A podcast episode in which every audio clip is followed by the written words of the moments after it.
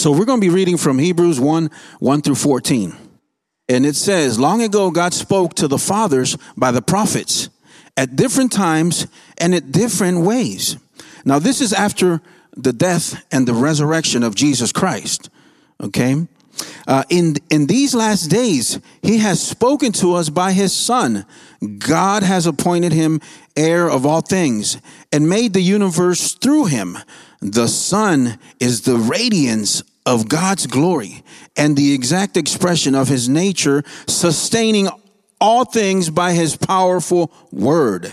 After making purification for the for sins, he sat down at the right hand of the majesty on high. Where is Jesus? He's at the right hand of God. So he became superior to the angels. Wait a minute. God is saying that Jesus became superior to the angels? I thought he was superior to the angels prior to this. Well, let's let's keep reading. Just as the name he inherited it inherited it is more excellent than theirs. So the name of Jesus is more excellent than the angels or in their names. For to which of the angels did he ever say, You are my son? Today I have become your father. Or again, I will be his father and he will be my son. Again, when he brings his firstborn into the world, he says, And let all God's angels worship him. And about the angels, he says, He makes his angels winds and his servants a fiery flame. But to the Son, your throne, O God, is forever and ever, and the scepter of your kingdom is a scepter of justice. You have loved righteousness and, and hated lawlessness. This is why God, your God, so God refers to Jesus as God, and he says, This is why Jesus, God, me, your God, has anointed you with the oil of joy beyond your companions. And in the beginning, Lord, you established the earth. He's referring to Jesus. And the heavens are the works of your hands. They will perish, but you remain. Well, of course, correct? They will all wear out like clothing. You will roll them up like a cloak and they will be changed like clothing. But you are the same and you, and your years will never end. In other words, Jesus, God is saying, your, your years will never end. You will not age. You will not see death. Now, to which of the angels has he ever said, Sit at my right hand, as Jesus is, until I make your enemies your footstool? Are they not all ministers, spirits sent out to serve those who are going to inherit salvation? Jesus, God is saying, Are not the angels down among men preaching the gospel, not in the way that we do, but assisting in delivering the good news, Jesus is no longer. His work is completed. Now, this, the Bible titles the nature of the Son or God's great revelation to us. I don't know if you've ever read this, but this is mighty, mighty powerful but raises a lot of questions. Now, before I get started, um, I want to um, I want to tell you a, a, funny story, as I always do. I try to come up with something funny, uh, so please laugh. Okay. well, I haven't finished. I haven't started. so, so there was um. Now we're talking about the omnipresence of God, and um, and there, there was a there was a um a, a, a crook, you know, a burglar who broke into a house around, you know, early in the morning, two, three in the morning. And he's, he's walking through the house. You know, he broke in through the back door and he's walking through the house. And as he's crossing the living room, he's got his flashlight. He's looking, you know, looking for, for valuables. And he hears a voice and he, the voice says, I see you. And Jesus sees you too. And he pauses and he starts looking around and it goes silent. And he keeps taking a few more steps. About the third, fourth step, the voice again comes. He says, I see you. And Jesus sees you too. So this time he's able to determine where that voice is coming from. So he flashes over the light and it's a parrot. And he's like, oh, and to his relief, he realizes that it's a parrot that's saying these things.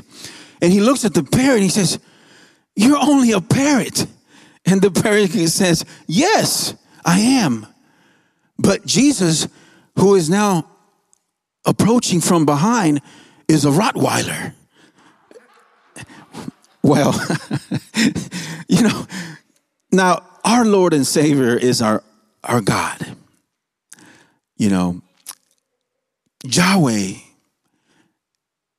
is in all places. We can't hide from him. Everything that we do is visible to him.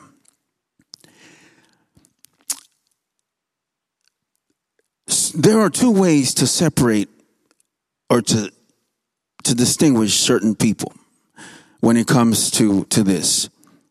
One way is that we can separate people into two groups, I should say.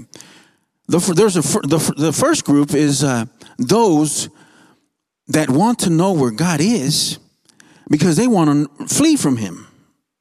The other is they want to know where God is because they want to run to Him so that they may be, receive salvation. Now, when I when I was growing up, I I accepted Christ when I was around 13 years old. You know, so I think I was blessed. Um, from that point on, I started uh, attending church on a regular basis. Um, my father wasn't saved. Uh, he wasn't saved for many years, and I was able to witness some, you know, things that most of us do if if parents are are they you know they drink alcohol and they, whatnot. But but um, thank God that there was a pastor by the name of uh, Mr. Pastor Garcia who wouldn't give up on my father. He was you know persistent and always talking to him um, about Jesus Christ. My father did everything he could to run away. But this man would come, he found out where we lived, and he'd come and knock on our door until one day my father um, decided to go give Mr. Garcia a try. Not Jesus, but Mr. Garcia, who was a representative of Jesus Christ. And when he was there, he fell in love with Jesus Christ because he had already liked Pastor Garcia. And that's how it works. People must first see Jesus through us so that they can like us. You see? And we know that if we can get them to like who we are, then they will definitely, undoubtedly fall in love with the person of Jesus. Amen. So, and that's that's that's very beautiful because um, because by changing one man, he has changed a generation. Amen. And I know many of us can can um, can relate to that story. Amen. So there are some of us sitting here that either uh, either to your left or to your right. Amen that uh, that perhaps, and this is this is kind of weird, but it's the truth that that some of us here might feel abandoned by Christ. We ask ourselves, where is where is Jesus? Where is God? Now, uh, at the same time, you know, in this season, many of us might be questioning, might, might be saying, "Wow, Jesus," and might be feeling that comfort very, very comforted by the presence of God in our lives at this season. So those things go up and down. It's like a roller coaster. Um, and we, and because these things are so important, it's so, this is why it's so important that we must figure out where God is. We must figure out where God is. Some of the questions that, that are often asked of me which are stumbling questions, are often asked by children. Are often asked by children.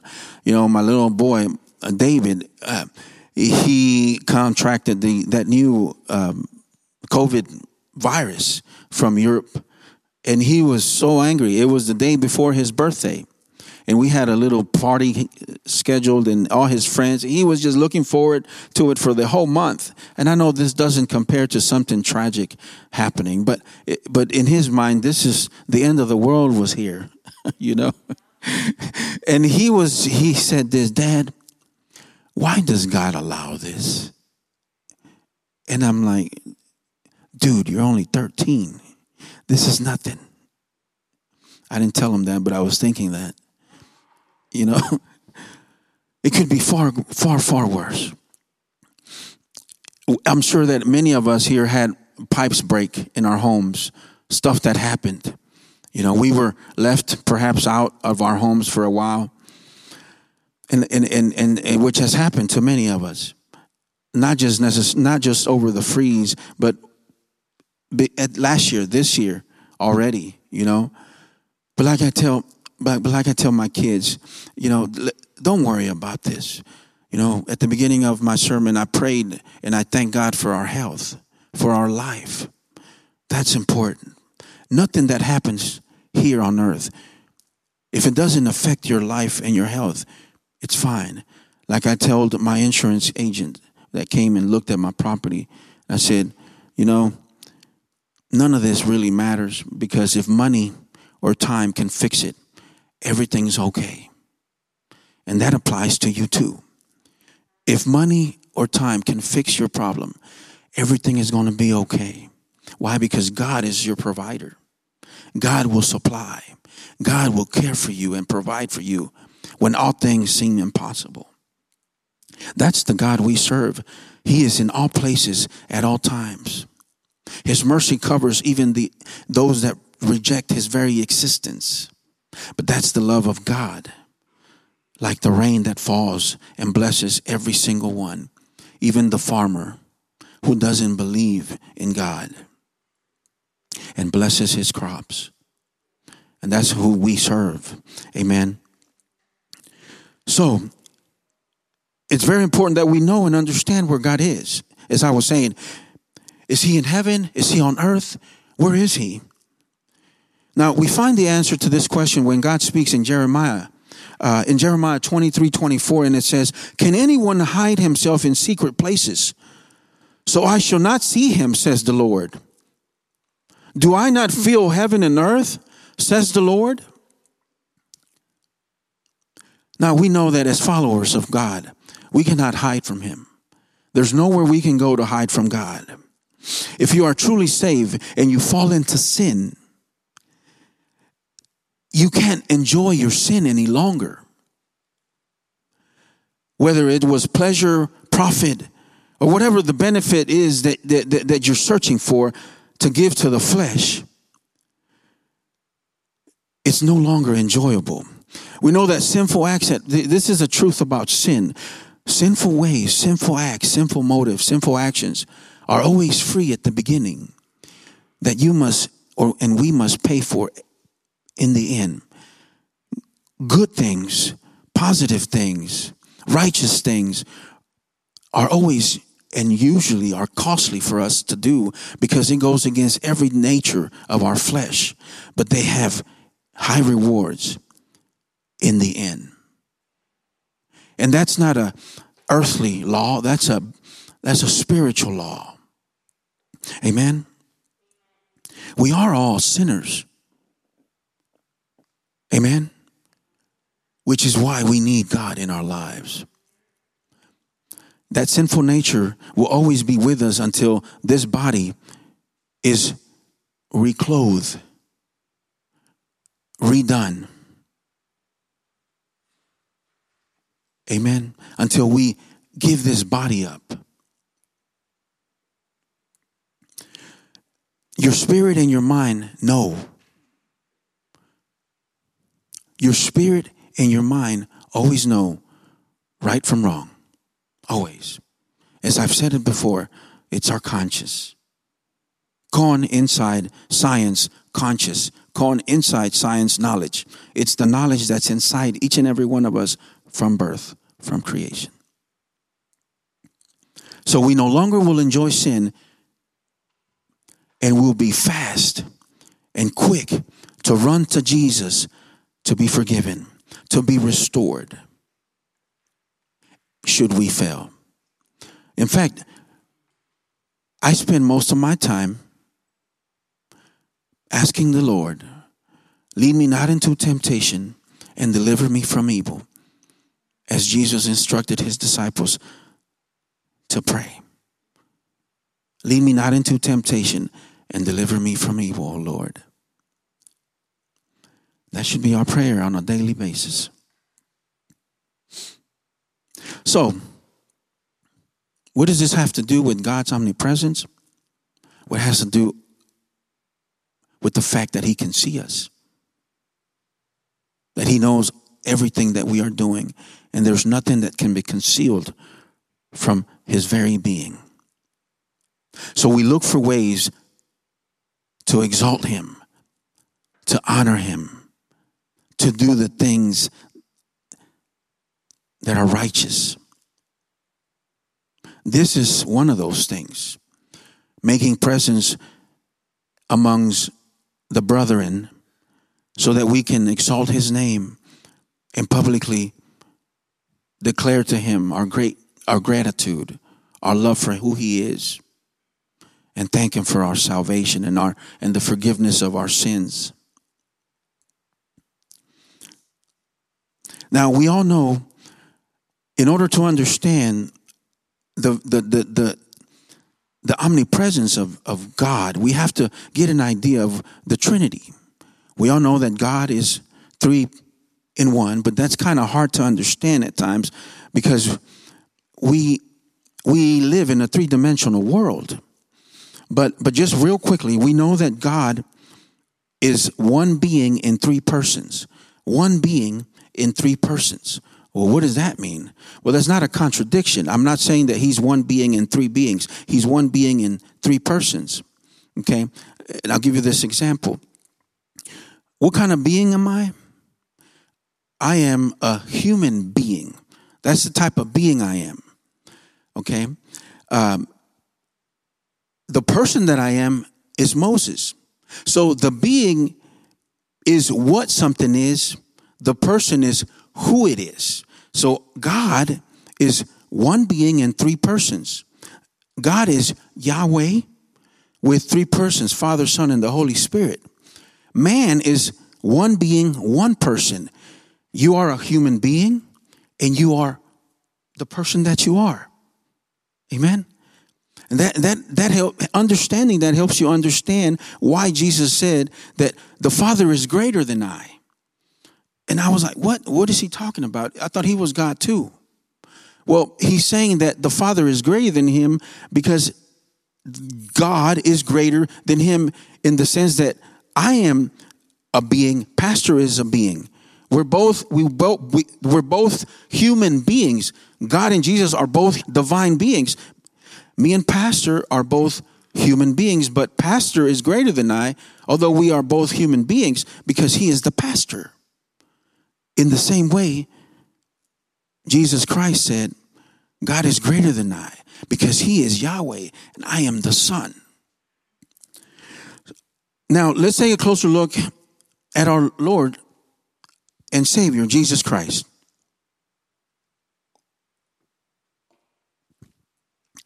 Now, sometimes I feel my wife is omnipresent. Because, you know, only the men laughed, you know. Some of you didn't have the courage to laugh. You better not move, you know. but, you know, sometimes I feel that she knows everything. And I'm like, she's in Guatemala, as some of us know. And she'll be like, what time you get home? what time you get off work? You know. But hey, Anyway, I just kind of want to lighten the mood. Y'all seem very serious. I really can't tell if y'all are smiling or not because of the face mask, but uh, it's always good. You know, I find it that whenever I have like a, a humorous side, I kind of remember things, you know, more easily. Uh, it's just something that's true to me. Uh, in fact, I've had people tell me, uh, "Hey, I remember that funny story you told in the beginning of your last sermon." I go, "What did I preach about?" I have no idea, but that that story was hilarious you know and and it's true you know so so i kind of try to try to use both a combination of both it's a way i teach myself to remember the beautiful the, the beautiful scriptures. Amen. Uh, so, so where is the person of Jesus right now? I ask you this. Now, listen to this. We usually say that he's in our hearts, you know, he's in our minds, and it's true. He is in our hearts and in our minds. But physically, where is Jesus? The Bible tells us that Jesus ascended in a physical, physical body into the heavens. It's true. This is what the Bible says. The end of Luke's gospel and the beginning of Acts describe clearly that after Jesus was resurrected, his physical body was taken up into the heavens. Now, we're going to cover this a little deeper in a few minutes. So it's important to realize that Jesus is bone and he is flesh. Amen. Even until today, into this moment. This is explained clearly in 1 Corinthians 15 24. Christ is currently reigning at the right side of God as we, as we read, and is waiting for all his enemies to be placed under his foot, under his feet. There is certainly no doubt that Jesus' existence is physical. There's no doubt about it. The Bible tells us this. He's not a, a, a ghostly being, a spirit. Jesus is physical. Like he is the first fruits of the reincarnation. In other words, he's the one, the very first one. The first fruits, the Bible says. And, and Christ is currently reigning on the right hand of God, as I said. He became flesh and made his dwelling among us, as we know. But before we cover this in more detail, I want to share something. We know that Jesus Christ came down from heaven, took the form of man, became obedient unto death, even the death of the cross. Now, the Bible tells us that there is no greater gift than for a man to lay down his life for his friends. Amen. There are many examples of this in our life. I I can tell you of a few that I that I went. Corporal Jason L. Dunham. He's a 22 year old. Was manning a vehicle checkpoint near uh, Husaybah in the city of uh, near the Euphrates River in Iraq. Okay, after a convoy was ambushed on April 14th, he observed a car pull up and a man jump from the vehicle, sprinting away. Corporal Dunham, in full combat gear, seized, he chased the man down, tackling him to the ground. Other Marines came to assist him to make the apprehension when the terrorist pulled a pin from a hand grenade.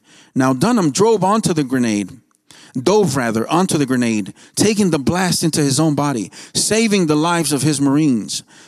Now Dunham suffered serious wounds along with two other Marines. But if it were not for his actions, all three might have died. Now, Dunham eventually passed away. Lance Corporal Joe Francisco Jimenez in Vietnam. He was with a squad and he they were taking enemy fire. They were there were two two enemy bunkers. One had a a uh, anti aircraft machine gun. They were trying to knock down the uh, the choppers that were there to pick them up. They couldn't land the helicopter. So Jimenez, Lance Corporal Jimenez, decided to give his life so that his Marines could live. He charged the first anti aircraft weapon and deployed a grenade, completely destroying the artillery. He then ran towards the other bunker with a machine gun that was killing his Marine. Now, while he was pursuing the witnesses said that he was yelling and encouraging them to run the other direction towards the landing aircraft so they could be evacuated from the scene. While he was doing so, he managed to reach within 10 feet of the artillery, uh, of the machine gunner, the enemy machine gunner, where he was able to take it out of commission suffering numerous shots and was instantly killed. He was awarded the highest honor, the Medal of Honor. These men knowingly and willingly gave their lives when they could have simply just walked away, could have simply stayed with the crowd. See, there's a difference between someone dying and saving others in an accident and a big difference between someone who having the power and capacity to avoid certain death willingly chooses to do so so that others may live. Big difference. And I could tell you many more stories and you could pull them up. Roy Benavidez here from, from a local town in Vietnam. Just tremendous, tremendous man. The point of this is that these men chose to willingly give their lives when they had an option to live. So they gave their life, the ultimate sacrifice. Now, let me ask you this Jesus Christ, our Lord and Savior, willingly came down from heaven and gave his life so that we may be redeemed and have eternal salvation through his and him only. But can how does that compare to the deaths of these men that I just mentioned? If you are God, can you die? How can you kill God if you are omniscient, omnipotent, omnipresent? Can we compare those two? If I am God and indestructible, how easy would it be for me to come down to earth and say, I'll do it? Versus someone who only has one life here on earth have you ever thought about that? Am I putting Jesus down? No, not at all. But there's far greater, there's a far greater truth to how Jesus died and why he chose and what was given so that you and I may have eternity. Now, listen to this.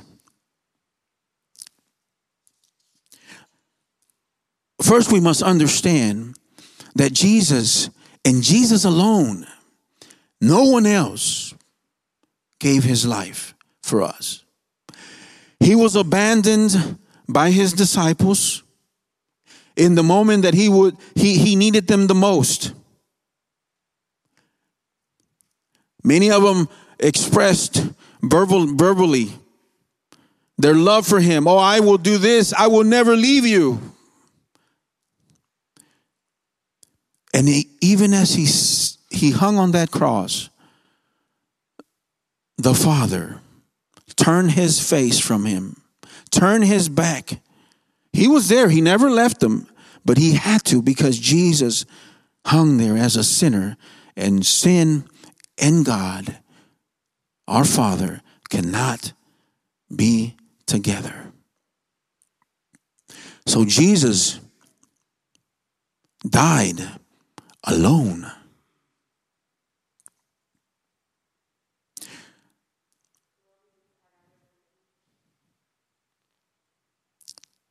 Mark 14 50, read this. And immediately, while he was speaking, Judas on one one of the twelve was a great, uh, with a great multitude with swords and clubs, came from the chief priests and the scribes and the elders. Now his betrayer had given them a signal saying, whomever I kiss, he is the one, seize him and lead him away safely. As soon as he had come, immediately he went up to him and said to him, Rabbi, Rabbi, and kissed him. Then they laid their hands on him and took him. And one of those who stood by drew his sword and struck the servant of the high priest and cut off his ear. Then Jesus answered him and said to them, Have you come out in as against a robber? Have you come out as if I'm a robber, a burglar, a thief? With swords and clubs to take me? Jesus said, I was daily with you in the temple teaching, doing good. And you did not seize me, you did not apprehend me. But the scripture the scriptures must be fulfilled. Then they all forsook him and fled. Who is all? His disciples. They all forsook him and they all ran, leaving Jesus in the hands of the high priest and the Romans. Mark 15 34, Jesus on the cross. And at the ninth hour, Jesus cried out with a loud voice, saying, Eloi, Eloi, Lama Sabachthani, which is translated, My God, my God, why have you forsaken me? And we know why. Because Jesus hung there, not a sinner, but with the sins of the world. And God had to turn his back, not abandon him completely, but because he carried our sins and our future sins, he died alone.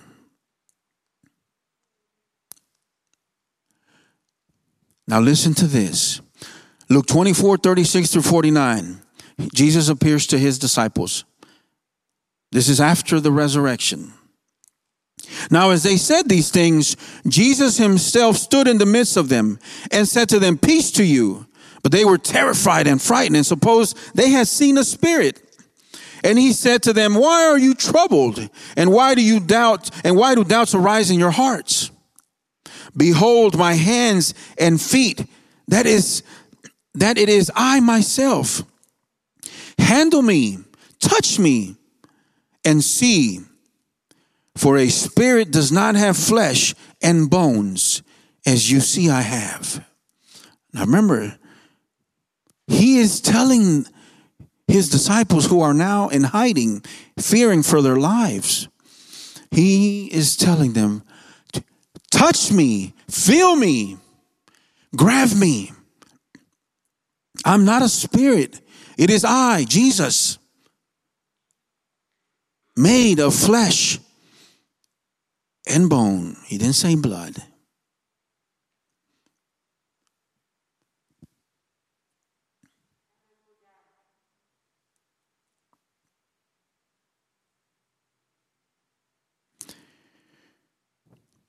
When he has said this, he showed them his hands and his feet. But, but while they still did not believe for joy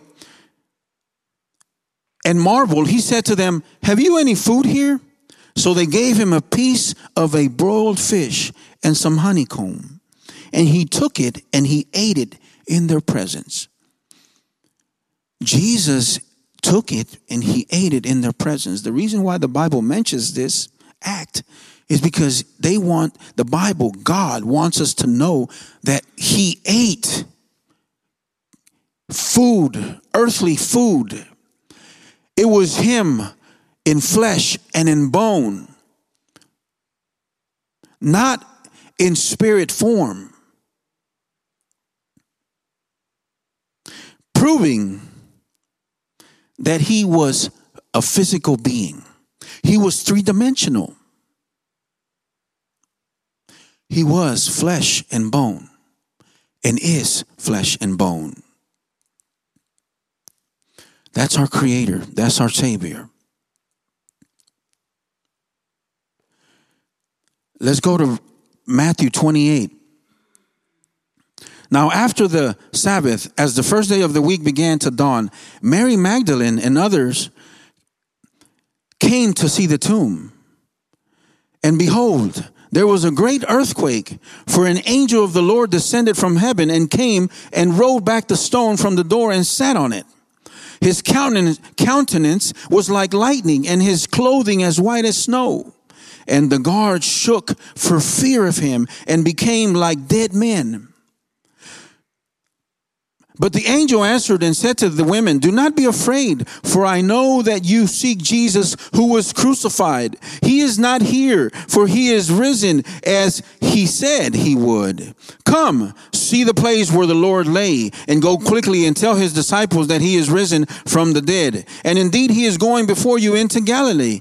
There you will see him. Behold, I have told you. So they went out quickly from the tomb with fear and great joy and ran to bring his disciples word. Now listen to this. The Bible tells us that this angel says, Do not be afraid, for that I know that you seek Jesus who was crucified. He is not here. Can the Holy Spirit be in more places at once? Absolutely. Would an angel lie? Never. See, he is telling Mary, Magdalene, and Mary, he is not here. In fact, he's on his way to see the disciples. Run quickly.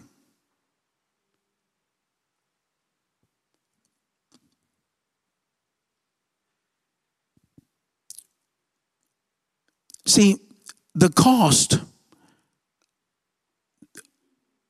of our salvation required Jesus to put aside one of the one of the one one great aspect of his divinity his ability to be omnipresent.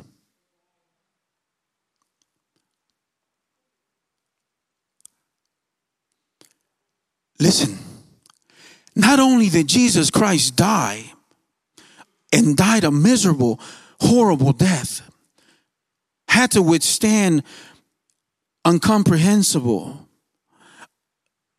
horrific suffering. He had to, he didn't lose it. He willingly laid aside his ability to be omnipresent. It's biblical. Now, is Jesus with us? Yes, He is. Through the agency of the Holy Spirit. He goes, It is necessary that I go. It is necessary that, that, I, that, that I be crucified so that you can receive the one that will comfort you the Holy Spirit. So, where is Jesus? On the right hand of God, sitting at the right hand of God, constantly praying, asking as an attorney for our behalf, in our behalf.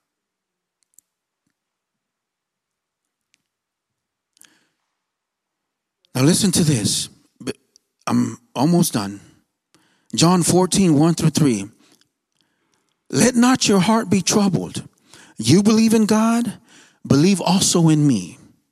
In my Father's house are many mansions. If it were not so, I would have told you. I go to prepare a place for you. Who goes to prepare a place for us? Jesus does. And if I go, I prepare a place for you, I will come again and receive you to myself, that where I am, there you may also be. Are angels powerful beings? Yes, they are. Very powerful. We just read that an angel came down to remove the stone and there was an earthquake. One angel came down and killed 148,000 uh, soldiers uh, from the Syrian army. They're very powerful. Could they have built a place for us? Absolutely. But listen, God, Jesus says, I will go to prepare a place for you. I will go myself. He's not saying I'm, I'm here with you and, and I'm, I'm, I'm also be up there preparing a place for you. No. He's bone and he's flesh. And he also says, so that whenever the time has come, I will come and I will be the one to see you and meet you. Bone and flesh. See, yes, you have the Holy Spirit. Yes, you have me through that agency. But I want to be, but that's not enough for me. I want to be with you again. I will meet you when the day comes. Once again. Now, I'm not I'm not belittling any divine being God. Let it let that be far from me. The Holy Spirit is the Holy Spirit. He is our guide, our comforter, the one that we must on a daily basis depend on. And Jesus Christ wants to experience that relationship with us that he had when he was here on earth, which will come to pass.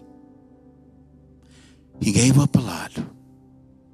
Our Lord and Savior gave up a lot for the love he had for us and for the love he had for the Father in his obedience to the Father.